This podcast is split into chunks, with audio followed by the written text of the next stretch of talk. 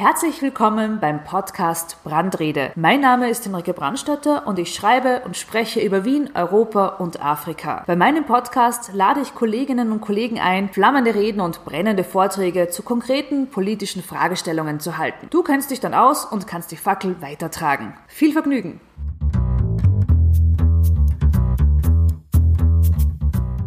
Ninitz Glaube ist der Inbegriff der Europaaktivistin. Keine Woche vergeht, ohne dass sich die überzeugte Europäerin nicht die Europaflagge umbindet und für ihre Überzeugung eintritt. Nini stammt ursprünglich aus Georgien und lebte schon in Ungarn und Deutschland. Ein Besuch in der alten Heimat Georgien wurde 2008 zum prägenden Erlebnis.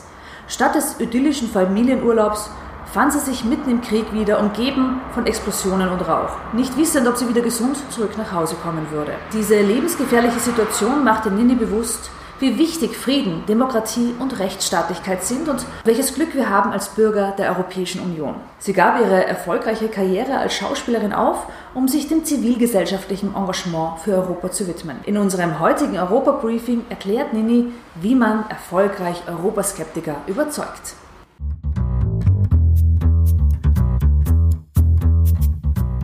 Mein Name ist Dini, Nini Zeklauri. Ich bin 26 Jahre alt. Ich komme eigentlich aus Georgien. Das liegt am Rande Europas. Ich bin Anfang der 90er Jahre dort zur Welt gekommen, bin dann mit meinen Eltern vom Bürgerkrieg aus Prasien nach Ungarn geflohen und habe dann sieben Jahre in Ungarn gelebt. Das war quasi meine Heimat für, für sieben Jahre, meine erste Muttersprache. Und bin dann von Ungarn aus wieder zurück nach Georgien gegangen, weil meine Familie gemerkt hat, dass, dass wir einfach dort uns nicht integrieren können in der Gesellschaft, weil wir einfach viele, viele Erfahrungen mit Rassismus machen mussten und wir uns gedacht haben, gut, jetzt sind die schlimmen Zustände wie Anfang der 90er ein bisschen vorbei und auch wenn das Land gerade sehr korrupt ist und unsicher, gehen wir zurück und zurück zu unserer Familie.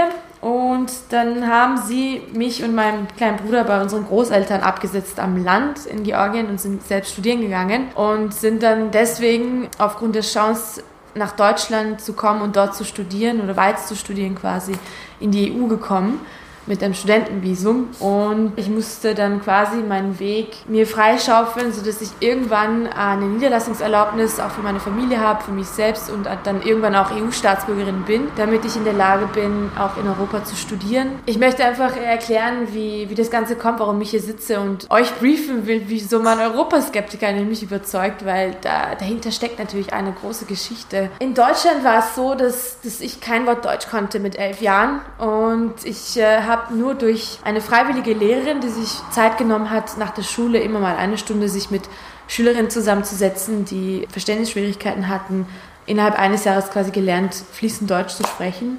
Und ich bin der Meinung, dass es gut klappt, wenn man es richtig macht, wenn man Kinder einfach in eine fremdsprachige Atmosphäre setzt und sie fördert, dass sie sich dann gut anpassen können, sich gut integrieren können und sich dann dadurch auch irgendwie ihre Zukunft bauen können. Und ich habe meine Chance genutzt und bin eigentlich ins Schauspiel eingestiegen und habe viel im Theater gelernt. Ich glaube, das beeinflusst heute auch viel, was ich so mache. Egal, ob es Reden halten ist oder mit Menschen umgehen, so TV-Auftritte. Theater hat viel damit zu tun, auch wie man mit Menschen kommuniziert, wie man agiert, wie man etwas, wie man etwas richtig kommuniziert und wie Menschen darauf reagieren ich glaube, dass man, dass, dass ich einfach viele Sachen automatisch von dort aufgenommen habe und, und heute verwende auf der Straße, um auch durchaus ähm, europaskeptische Bürgerinnen zu überzeugen. Und ich bin nach Österreich gekommen, nach dem Aufenthalt in Deutschland, zu meiner Tante, die hier Journalismus studiert hat und hatte eigentlich vor, weiterzuziehen nach Maastricht, um einen Master zu machen. Aber dann kam mir der Brexit dazwischen, weil es war diese Krise in 2016, die mir vor Augen geführt hat, dass es nicht ausreicht, nur zu publizieren. Was heißt nur, es ist natürlich auch wichtig, aber vorher habe ich quasi solche Bücher rausgegeben. Das ist eine Streitschrift, Wer, wenn nicht wir. Das war noch in 2014 auf Englisch, Who Not Us. Und es geht darum, wie man in vier Dingen Europa retten kann oder was wir für Europa jetzt und hier tun können. Und das geht eigentlich an die junge europäische Generation, die Generation Y. Wir haben gemerkt, wir haben zwar viele Bücher drucken lassen, wir haben sie auch verteilt, gezielt an Schulen, an NGOs, Institutionen, quer durch Europa, auch, auch in Georgien, was durchaus auch einen Effekt hatte. Aber wir haben nicht die Menschen erreicht, die nicht zur Wahl gegangen sind, zum Beispiel in Großbritannien. Und in vielen anderen Ländern stehen immer noch verschiedene Wahlen an und deswegen war es mein Ziel, so gut wie möglich an Bürger ranzukommen, die sich normalerweise eben nicht mit Politik beschäftigen. Und äh, ich habe nach Wegen gesucht in 2017. Was kann ich tun, um etwas Sinnvolles zu machen, was wirklich äh, etwas bringt und, und die Menschen zum Nachdenken bringt. Und ähm, habe mich da inspirieren lassen von einem Ehepaar aus Frankfurt, die spontan auf die Straße gegangen sind mit einer Europafahne mit Freunden, die einfach eine Kundgebung veranstaltet haben. Und ich dachte, das ist doch mal eine super Idee. Da waren gerade erst mal Frankreich, Belgien aufgesprungen auf den Zug, aber ich dachte, wieso nicht auch in Österreich? Hab da einen Tweet abgesetzt bei Twitter und es kamen 180 Retweets, dass wir uns ja in Wien treffen sollten und auch für Europa demonstrieren sollten damit die negativen Stimmen über Europa nicht die einzigen sind, die gehört werden, damit man nicht das Gefühl hat, dass sie die lautesten sind und dass sie die Mehrheit bilden. Dann kam es dazu, dass es einen Dominoeffekt gab in Europa und 180 Städte plötzlich mitgemacht haben bei dieser Aktion, die sowohl zivilgesellschaftlich als auch transnational, äh, überkonfessionell gewesen ist und überparteilich und möglichst viele Bürgerinnen auf der Straße versammelt hat, um mit ihm beim offenen Mikrofon ins Gespräch zu kommen. Was bringt uns die EU? Was wollen wir von der Zukunft Europas? Wie können wir uns engagieren? Ähm, wie können wir ein Zeichen setzen, wie ein starkes und vereintes Europa haben wollen? Und ich glaube, dass das ein, etwas gebracht hat, nämlich Medienaufmerksamkeit. So wie bei Fridays for Future, dass viele Parteien, viele Menschen jetzt plötzlich über die Klimakrise nachdenken und durchaus auch spezielle Antworten aufnehmen oder, oder, Strategien, wie sie gegen den Klimawandel ankommen wollen in den nächsten Jahren. Und genauso ist es bei uns passiert. Plötzlich sagen alle Parteien, sie wollten nie einen Exit oder nie einen Frexit oder was auch immer. Sie, sie sind plötzlich alle proeuropäisch und sagen aber, naja, wir wollen aber ein anderes Europa. Und heute hatte ich zwei Podiumsdiskussionen. Die eine in Pinkerfeld heute Morgen und die zweite war in Hitzing. Und bei beiden haben die Vertreter der FPÖ gesagt, dass, äh, dass sie nicht ohne die EU leben können. Zitat Ende. Und dass sie sich das nicht denken können, dass jemals Österreich nicht in der EU ist und durchaus proeuropäisch sind. Und das hat aber für mich vor vier Jahren, wo ich, wo ich hier angefangen habe zu studieren, noch ganz anders geklungen. Und ich habe auch viel mehr Austrittsparolen gehört und auch die EU-Austrittspartei war eigentlich fast jedes Wochenende vor Wien Mitte anwesend und, und vertreten und das, das hatte mich da schon irgendwie mitgenommen. Heute will ich mit euch quasi zu diesem, mit diesem Buch auch diesen Weg gehen zu, wie kann man über die EU mit Bürgerinnen kommunizieren, die sehr Euros, euroskeptisch sind. Die EU können sie kritisch sehen, aber ich glaube, Euroskeptiker sind diejenigen, die vor allem äh, erstmal alles über Bord werfen und und einem sagen wollen, naja, also ich weiß nicht, ob wir ein, ein vereintes Europa brauchen und dir auch eigentlich gleichzeitig schon mit ein bisschen Verschwörungstheorien kommen. Äh, manche Sachen, die sie sagen, kann, können einem bekannt vorkommen. Das ist das, was ich als Erfahrung immer gesammelt habe in den letzten zwei Jahren, dass viele Sachen, die diese euroskeptischen Menschen, in Anführungszeichen, äh, gesagt haben, so geklungen haben, als hätten sie viele Überschriften von Gratiszeitungen auswendig gelernt. Es ist mir sehr schwer gefallen, mit ihnen in ein Gespräch zu kommen am Anfang, aber ich habe etwas gemerkt, nämlich, dass viele von ihnen deswegen euroskeptisch sind, weil es einfach ihnen persönlich irgendwie nicht gut geht, weil sie sich das sehr auf ihr persönliches Leben beziehen, auf, auf, ihre, auf ihre Stellung. Viele von ihnen waren auch arbeitslos, viele, viele von ihnen waren sehr frustriert und haben das, was die nationale Politik versäumt hat, gleich mal auf Brüssel geschoben und auf EU-Ebene, obwohl die EU nicht mehr genug Kompetenzen hätte, um was an ihrer Lage zu ändern. Ich möchte deswegen, weil es diese persönliche Ebene ist, was eine, eine sehr große Rolle spielt und ich glaube, dass man diese Menschen sehr wenig sachlich überzeugen kann, euch erklären, wie man quasi dazu kommt, dass, dass man sie, dass man mit ihnen ein, ein äh, Gespräch auf, auf der gleichen Augenhöhe führen kann und in erster Linie euch darin bestärken, euch selbst quasi damit oder dass ihr selbstbewusst genug seid, um euch auf, auf so ein Gespräch einzulassen. Ich meine,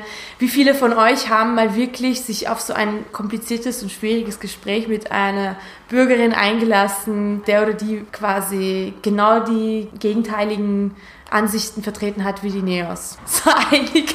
Internet ist kein guter Ort, um ein äh, Gespräch anzufangen. Das, das war auch ein Grund, warum Pulse of Europe auf die Straße gegangen ist, nämlich nichts und wirklich nichts kann diese Face-to-Face-Interaktion jemals ersetzen, wenn du dich mit einer Bürgerin unterhältst über dieses Thema. Weil es, es spielt sehr viel mit, wie du gestikulierst, wie du mit dieser Person umgehst, wie du ihm auch symbolisierst, dass du eh dich mit ihm quasi auf einer Augenhöhe befindest. Das ist mal der erste Schritt, der sehr wichtig ist, dass man ihnen zuhört und ihnen wirklich das Gefühl gibt, dass, dass sie gehört werden. Das ist sehr wichtig, weil die meisten haben das Gefühl, keiner will mich hören, keiner will meine Meinung wissen, wieso ist es überhaupt äh, interessant. Das hat schon viel gewirkt. Also ein Beispiel.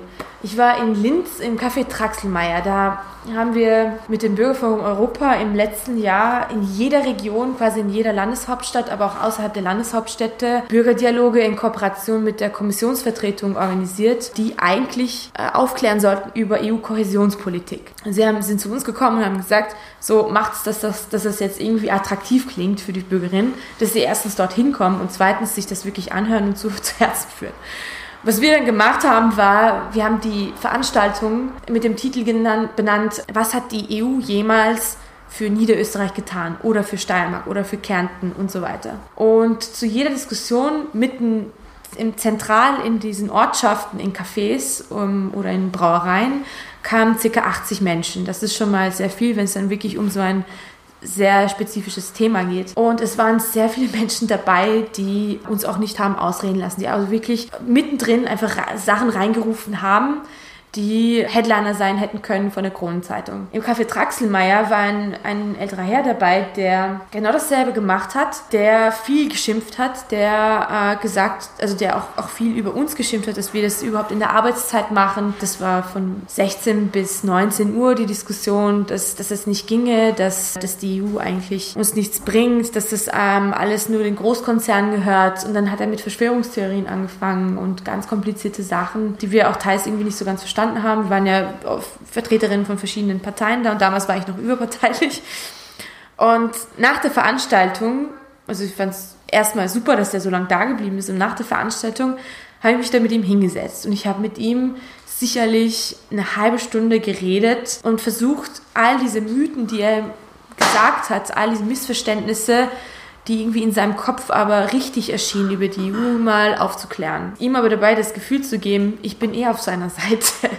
Also quasi von Anfang an zu sagen, ich höre mir mal jetzt deine Meinung an, sag mir erstmal, was dir nicht gefällt. Und habe ich ihn erstmal wirklich lange reden lassen und ihm zugehört und zugehört und zugehört.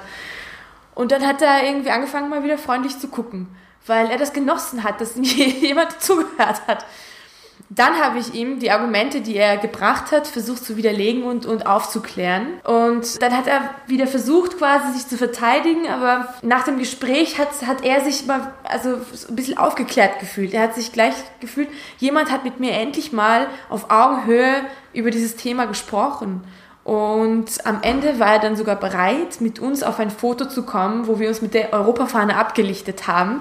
Wir haben uns nämlich zuerst als Gruppe dorthin gestellt, haben uns fotografiert und haben ihm dann gesagt, wollen Sie nicht eh dazu kommen? Und er, ach, was soll's? Und dann ist er dorthin gekommen, hat mit angegriffen und dann schön die Kamera gegrinst. Und ich habe sehr ähnliche Erfahrungen in allen Bundesländern gemacht. Ich, ich glaube wirklich daran, dass man, wenn man sich Zeit nimmt und sich mit diesen Menschen lange unterhält, dass man dazu kommt, dass dass man es schafft, ihnen diese Illusionen und viele Lügen, die, die sie auch glauben, durch, durch verschiedenste Medien, das, das müssen nicht mal Gratiszeitungen sein. Ich meine, einige haben auch gesagt, sie googeln etwas, wenn sie was nachschauen wollen und gehen dann auf, auf Seiten, die heißen die echtnews.com oder so und dann Und dann wird ihnen die Welt erklärt. Auf einmal ergibt alles Sinn, weil es so einfach ist. Und das glauben sie dann. Und deswegen dreschen die dann auch Politiker ein, die komplexe Sachen beschreiben und versuchen ihnen zu sagen, es ist nicht so einfach. Es ist, man muss sich da lange damit auseinandersetzen und es gibt keine einfachen Antworten auf komplexe Fragen. Und in einem ganz schlimmen Fall am Karlsplatz hat am Ende zum Beispiel geholfen, ja, aber stellen Sie sich bitte vor, wie sieht die EU in 20 Jahren aus? Ich meine, Sie müssen doch auch mal über den Tellerrand schauen. China, USA, Russland. Es gibt noch andere globale Akteure auf dieser Welt. Wie wollen Sie es schaffen, dass Österreich dann noch gut dasteht? Und glauben Sie nicht, dass wir mit einem vereinten und ähm, starken Europa auch was mitzureden haben, eher was mitzureden haben, wenn wir auf einer Augenhöhe uns mit diesen Menschen äh, unterhalten, als wenn wir zurückgehen zu zu den Nationalstaaten. Und da hat es bei ihm da so ratter, ratter gemacht und, und also, ja, das ist ja eh, also dann, dann hat er wieder ganz anders darüber nachgedacht. Und es geht also in erster Linie darum, den Menschen vor allem das Gefühl zu geben, sie sind wichtig. Sie, es ist wichtig, dass man sie hört, dass man ihnen das Gefühl gibt, dass jemand für sie da ist. Auch wenn sich das schräg anhört. Aber die meisten brauchen das wirklich, weil es nie glaube ich, eine, eine Möglichkeit gegeben hat, bis vom Brexit mal sich wirklich über die EU mal zu unterhalten und hinzusetzen und uns zu hinterfragen und auch vielleicht über Zukunftsvisionen zu sprechen. Das sind ja jetzt Phänomene, die erst seit ähm, zwei Jahren so richtig aufgekommen sind. Und ich bin immer noch dabei, Pass of Europe zu unterstützen. Und ich glaube, dass das absolut die Zukunft ist, weil wir nicht drum herum kommen, eine neue europäische Verfassung zu schaffen wenn wir dorthin kommen wollen, was wir quasi als NEOS in den nächsten Jahren wollen von Europa. Und da wird es massiv davon abhängen, was die Bürgerinnen dazu zu sagen haben. Und das wird entweder mit den Bürgerinnen passieren oder, oder gar nicht. Und da ist der Ansatz, den ich mir vorstelle, die, dass, dass man diese Europe Direct Stellen, ich, wer von euch hat von Europe Direct in Österreich gehört? Das ist sehr traurig, weil das sind nämlich die Kommunikationsstellen der Europäischen Kommission, die eigentlich dafür zuständig sein sollten, die Bürgerinnen über die Entscheidungen, die dort getroffen werden, über die Sachen, die dort vorgehen, auch einfach über allgemeine EU-Fragen quasi aufzuklären. Die sind aber fast unsichtbar. Das habe ich auch auf Tour in, in Österreich gemerkt. Wir haben jedes Mal beim Bürgerdialog, wo wir waren, in die Runde gefragt, ob jemand diese Stellen kennt.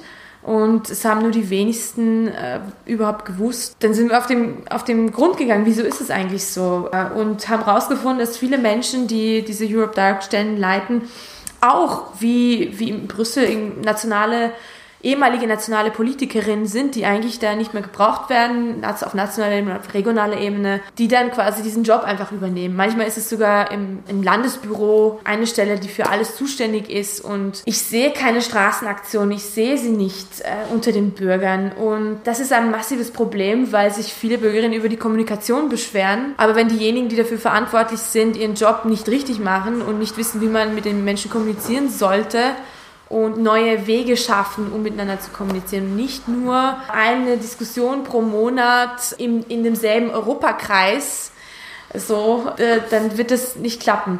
Und ähm, deswegen will ich wirklich gerne dafür eintreten, dass, dass, dass diese Direct-Stellen, die es überall in Europa, in jeder Region gibt, reformiert werden und dass die dann dafür verantwortlich sind, wenn es dann darum geht, eine neue Verfassung zu erstellen, mit den Bürgerinnen direkt in Kommunikation zu treten und ihre Ansprechpartner zu sein, weil ich sonst nicht weiß, wie wir dorthin kommen sollten, eine gemeinsame äh, rechtliche Grundlage zu schaffen, womit, wo jeder sagt, ich wurde befragt, ich, ich, ich war ein Teil davon. Ja, es ist nicht ohne mich passiert, weil ich, ich befürchte, dass das dann nämlich wirklich die Blockade sein wird. Es müssen natürlich dann die Nationalstaaten zustimmen und der FPÖler vorhin in Pinkerfeld, der hat gesagt, naja, dann müssen wir eine Volksabstimmung darüber entscheiden lassen ob's, ob dann so etwas zustande kommt. Und bis dahin müssen wir aber einen richtig guten Job machen. Das heißt, die Europawahl ist jetzt mal das eine, aber nach der Europawahl ist vor der Europäischen Verfassung, vor der nächsten Europawahl der Nationalratswahl und die nächsten fünf Jahre werden massiv entscheidend sein, wie wir es schaffen,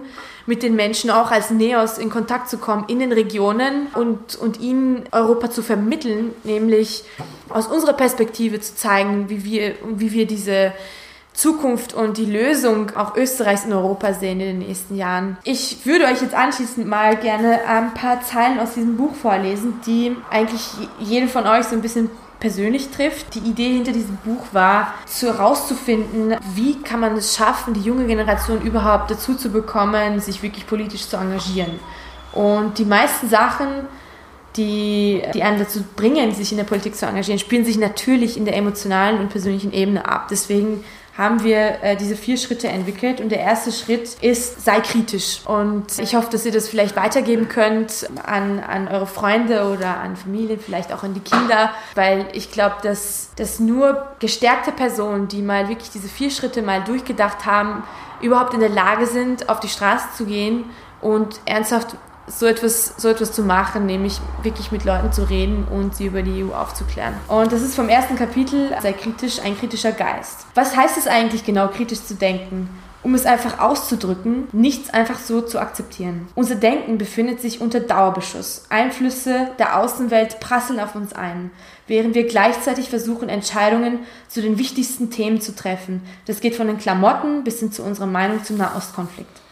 Selbst wenn du versuchen solltest, allen Einflüssen von außen zu entkommen, wirst du das nicht lange durchhalten können.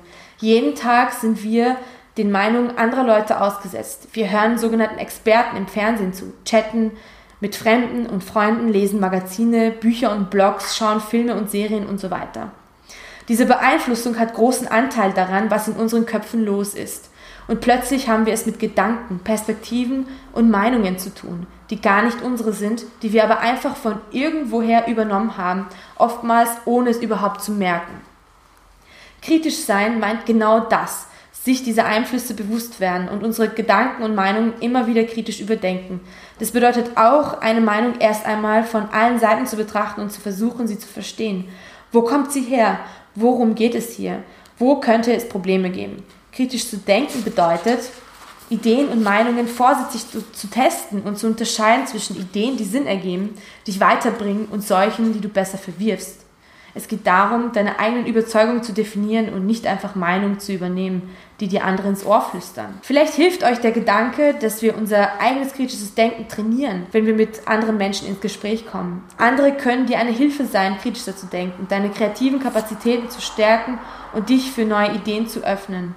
Es ist immer bereichernd, sich mit Menschen aus unterschiedlichen Milieus zu unterhalten, selbst oder gerade wenn du nicht ihrer Meinung bist. Genau darin liegt eine der großen Chancen für uns junge Europäerinnen und Europäer.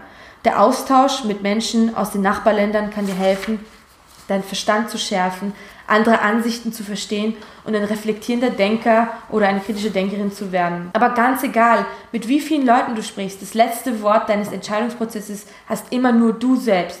Niemand kann dir eine Entscheidung abnehmen. Du wirst immer die Freiheit haben zu wählen. Ist das nicht eine großartige Botschaft? Viel zu oft vergessen wir, dass wir diese Entscheidungsmacht haben, vor allem wenn wir Entscheidungen treffen, die auf Gedanken anderer basieren. Und das geht oft nach hinten los, denn am Ende lebst du nur mit den Konsequenzen deiner Entscheidung. Die menschliche Natur hat eine Vielfalt an Emotionen zu bieten, von Liebe und Enthusiasmus bis hin zu Verzweiflung und Angst. Vielleicht hast du schon selbst erlebt, dass starke Gefühle uns manchmal auf eine aufregende Achterbahnfahrt schicken, die größte Gefahr für klare Gedanken sind. Wir haben alle schon einmal Entscheidungen aus persönlicher Zuneigung oder Ablehnung oder einfach aus Angst getroffen.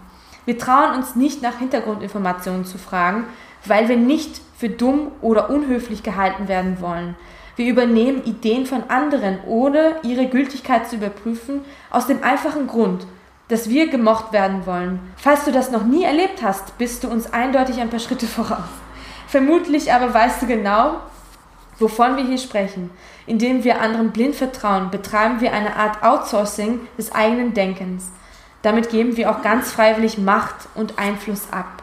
Unsere Emotionen benebeln unser Urteilsvermögen und beeinträchtigen unseren Verstand. Immer wieder müssen wir innehalten und unsere Emotionen zur Seite schieben. Nur so können wir alle Optionen mit klarem Blick anschauen. Das ist eine Kompetenz, mit der keiner in unserer Gruppe einfach so ausgestattet ist, aber müssen am Ball bleiben, ständig üben, um besser darin zu werden. Obwohl der griechische Philosoph Sokrates, er lebte vor rund 2400 Jahren, nicht gerade zu den aktuellsten Wissenschaftlern gehört, hatte er einen ziemlich ungewöhnlichen Ansatz für kritisches Denken. Im Nachhinein ist es wohl ein Segen, dass er sich nicht besonders gut mit seiner Frau verstand, denn deshalb war er selten zu Hause. Stattdessen zog er durch die Straßen Athens, wo er sich so ziemlich jedem unterhielt, dem er begegnete, mit Nachbarn, Fremden und Bürgern. Normalerweise verliefen diese Unterhaltungen nicht gerade gut. Warum? Ganz einfach, weil Sokrates Fragen stellte, mit denen sich kein Mensch zu der Zeit beschäftigte. Warum glaubst du, es ist wichtig zu arbeiten und Geld zu verdienen? Was ist wahres Glück? Wie kann dich Geld glücklich machen? Warum ist dir ein, dein Aussehen so wichtig? Was ist wahre Schönheit? Er stellt all das in Frage, was sein Gegenüber bisher für selbstverständlich hingenommen hätte. Aus dieser Geschichte können wir so viel lernen. Ähm, auf jeden Fall zeigt es sich hier, dass kritisches Denken oft als gefährliche Eigenschaft wahrgenommen wird, als etwas, das ein existierendes System vor Herausforderungen stellt. Aber wie sonst können wir ein System verändern, wenn wir nicht dessen Fundament mit seinen Kernprinzipien selbst in Frage stellen? Es gibt keinen anderen Weg. Aus genau diesem Grund sollte uns Sokrates Schicksal nicht entmutigen. Stattdessen könnten wir uns von ihm inspirieren lassen, von seinen unerbittlichen Bemühungen, die richtigen Fragen zu stellen, egal wie unangenehm sie waren. Wenn wir seinem Beispiel folgen, wenngleich nur ab und zu, werden wir in der Lage sein, die Welt, in der wir leben, besser zu verstehen und sie zu verändern. Ich glaube, das, das spiegelt auch so ein bisschen gerade unseren mutigen Schritt der, der Neos wieder, als einzige Partei eine Vision zu Europa zu haben und die Vereinigten Staaten zu fordern. So, und das, das, das, äh, mein zweites, der zweite Ansatz von diesen vier Schritten ist, überwinde deine Ängste, weil einfach es gibt, es gibt viele Menschen und vor allem auch junge Menschen, die sich gerne mit diesem Thema befassen würden, die dann auch kritisch denken, aber sich nicht trauen, den nächsten Schritt zu wagen und äh, sich nicht trauen, über ein Feuer zu springen und das tatsächlich zu machen, weil sie Angst haben vor, vor, davor zu scheitern. Und genau, diese Kapitel widmet sich dem. Die Angst vor dem Versagen. Wir leben in einer Welt, die uns wirklich viele Gründe gibt, ängstlich zu sein. Unser Planet ist ernsthaften Bedrohungen ausgesetzt, aber darüber sorgen wir uns gar nicht mal so sehr.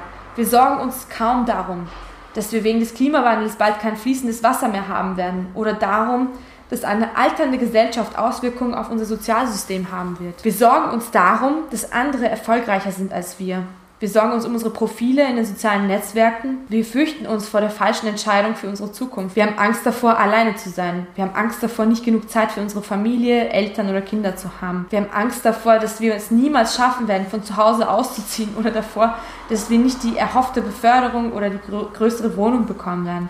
Wir haben Angst davor, nicht zu wissen, was wir mit unserem Leben anfangen sollen wir haben Angst davor, unglücklich zu sein. Probiere folgendes aus. Das nächste Mal, wenn du deine Ängste in deinem Kopf verrückt spielen, hör ihnen zu. Genau einfach nur zuhören.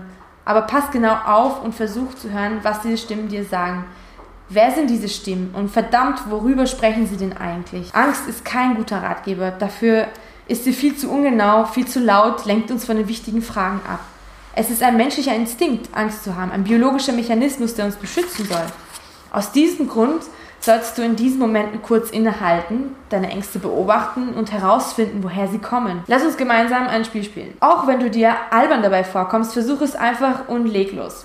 Stell dir deine eigenen persönlichen Ängste so detailliert wie möglich vor. Gib ihnen Eigenschaften, ein Gesicht oder eine Stimme.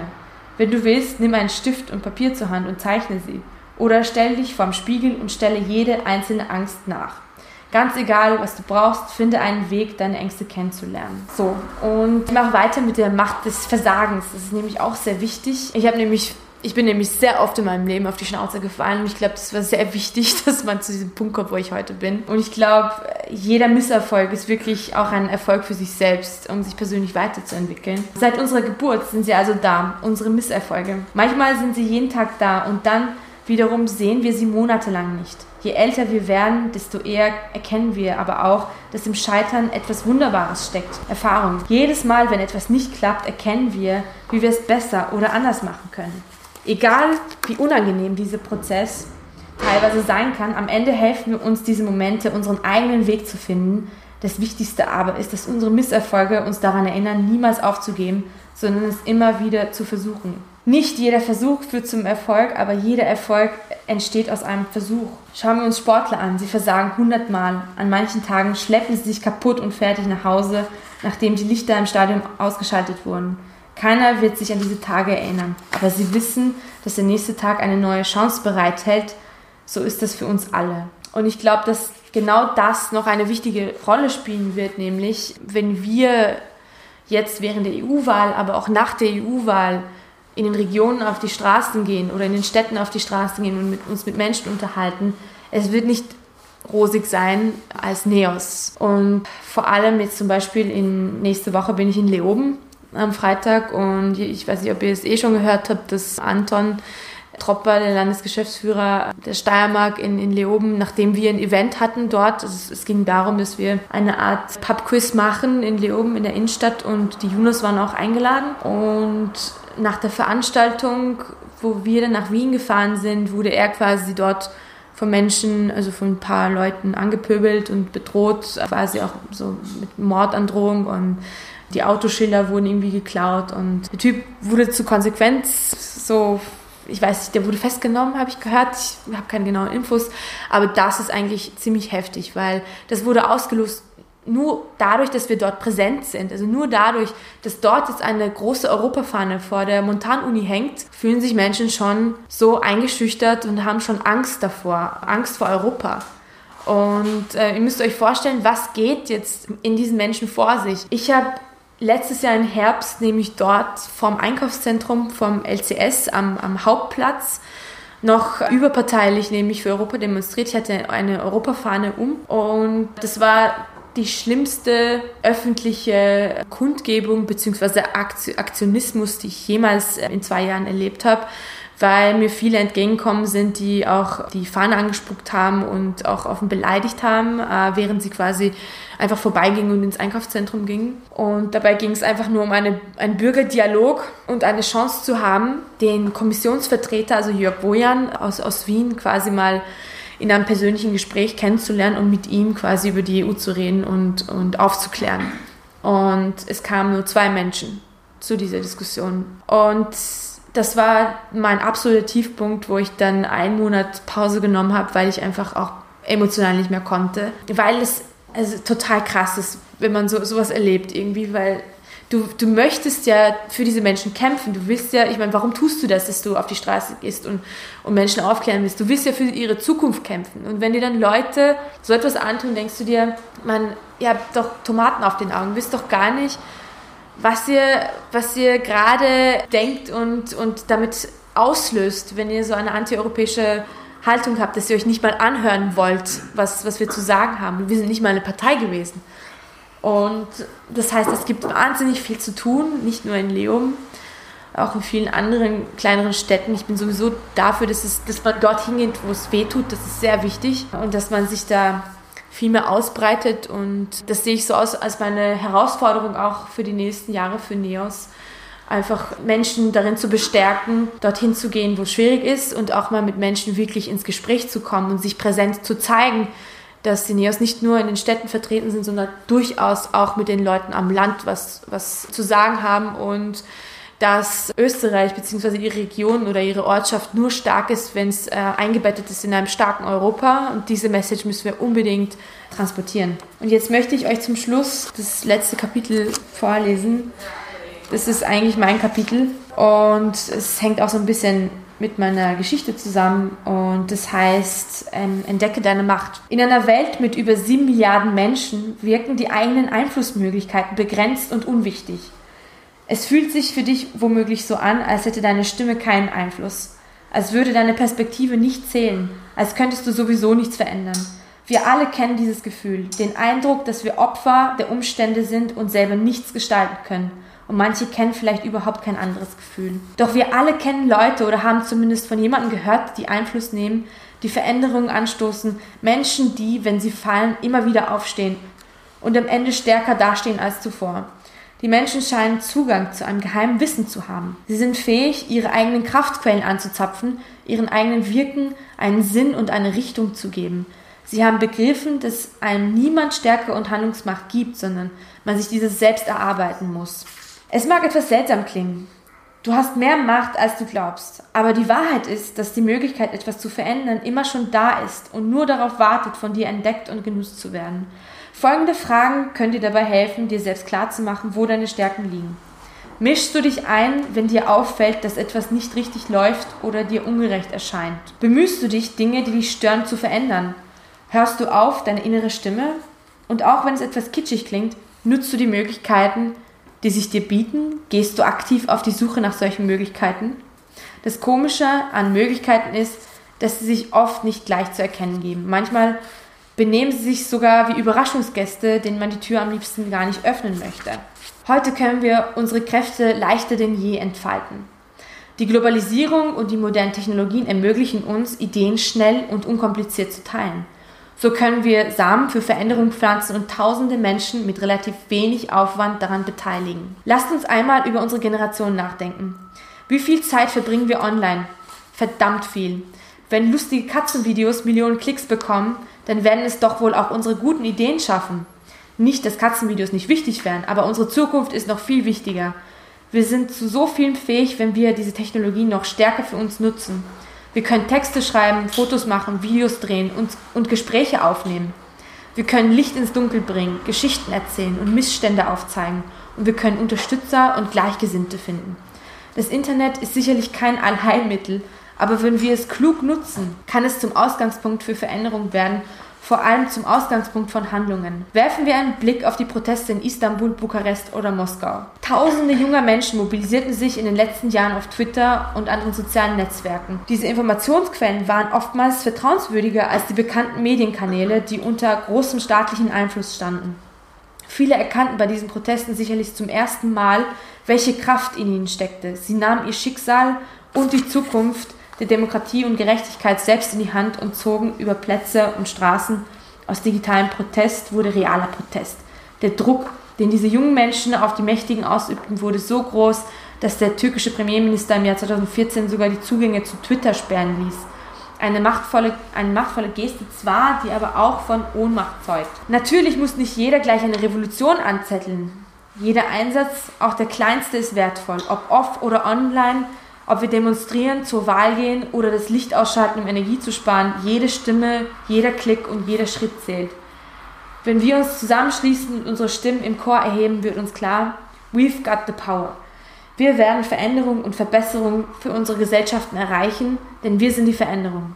Es ist an dir, deine Macht zu erkennen. Du kannst dich für den Wandel einsetzen, auf den du so lange gewartet hast. Unser Leben wird von Handlung definiert.